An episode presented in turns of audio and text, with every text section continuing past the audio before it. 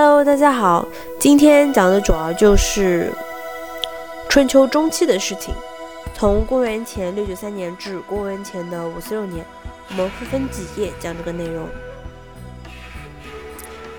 第六十七页，管仲象棋。管仲，姬姓，管氏，名夷吾，字仲，义敬，被称为管子、管夷吾、管敬仲，出生于颍上。中国春秋时期的齐国政治家、哲学家周穆王的后代，管仲虽然仅是齐国的下卿，却被视为中国历史上宰相的典范。任内大兴改革，重视商业，《国语》《齐语》《史记·管晏列传》《管子》《左传》等都有他的记载的生活传记，《论语》中也有几处提到了关于他和孔子的谈话。北宋苏洵的《管仲论》中也对管仲做出了分析和批判。管鲍之交，指的当时是年轻时期，家境贫困。鲍叔牙发现管仲有才能胜过自己，与之交友，经常和管仲来往。管仲常占小便宜，鲍叔牙并不以为常，反而处处为他着想，一直都善待着管仲。后来，管仲辅佐着齐国公子纠，鲍叔牙辅佐着。其弟公子小白，公元前六八六年，齐襄公逝世，他的堂弟公孙无知篡位。公元前六八五年春，齐大夫雍领杀了公子无知，公子小白继位，成为了齐桓公。鲁国却支持了齐兄公子纠，因此齐国和鲁国之间就发生了战争。管仲射箭重伤了齐桓公的代沟。齐桓公假装身亡，骗过了管仲。后来齐国战胜，鲍叔牙向鲁庄公要求处死公子纠，并把管仲交给齐国。在鲍叔牙强烈推荐下，齐桓公不计前嫌，拜管仲为相，甚至尊为仲父。管仲在齐国实行了一系列的改革，倡尊王攘夷，终于帮助齐桓公成就了霸业。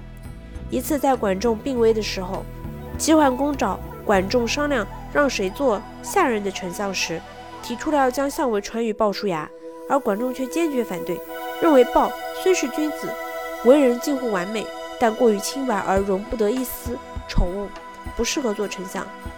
管仲推荐了殷鹏，易牙知道这件事，就到鲍叔牙那里挑拨离间。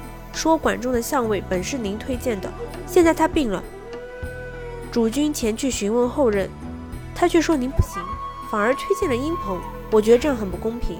而鲍叔牙却笑着回答他说：“我之所以推荐管仲，就是因为他忠于国家，对朋友没有私心。而至于我鲍叔牙，要是让我做司寇，捉拿坏人还绰绰有余；要是让我掌管国政，像你们这样的人，怎么可能有容身之地？”管仲变法，废除了井田制，建立了土地税收制，允许土地买卖，允许土地私有化，建立了常备军。孔子曾言：“管仲之气小哉！”但也说：“微管仲，吾其背发左衽矣。”桓公九合诸侯，不以兵车，管仲之利也。如其人，如其人，等等，基本上称赞管仲施政成绩优异。使得华夏强大，让华夏民族免于遭受蛮夷的统治，维护了华夏文化。褒大于贬。太史公司马迁在《史记·管晏列传》中说：“天下不多管仲之贤，而多鲍叔能知人也。”管仲是所谓贤臣，然孔子晓之，其以为周道衰微，桓公既贤而不免之至亡。乃称霸哉。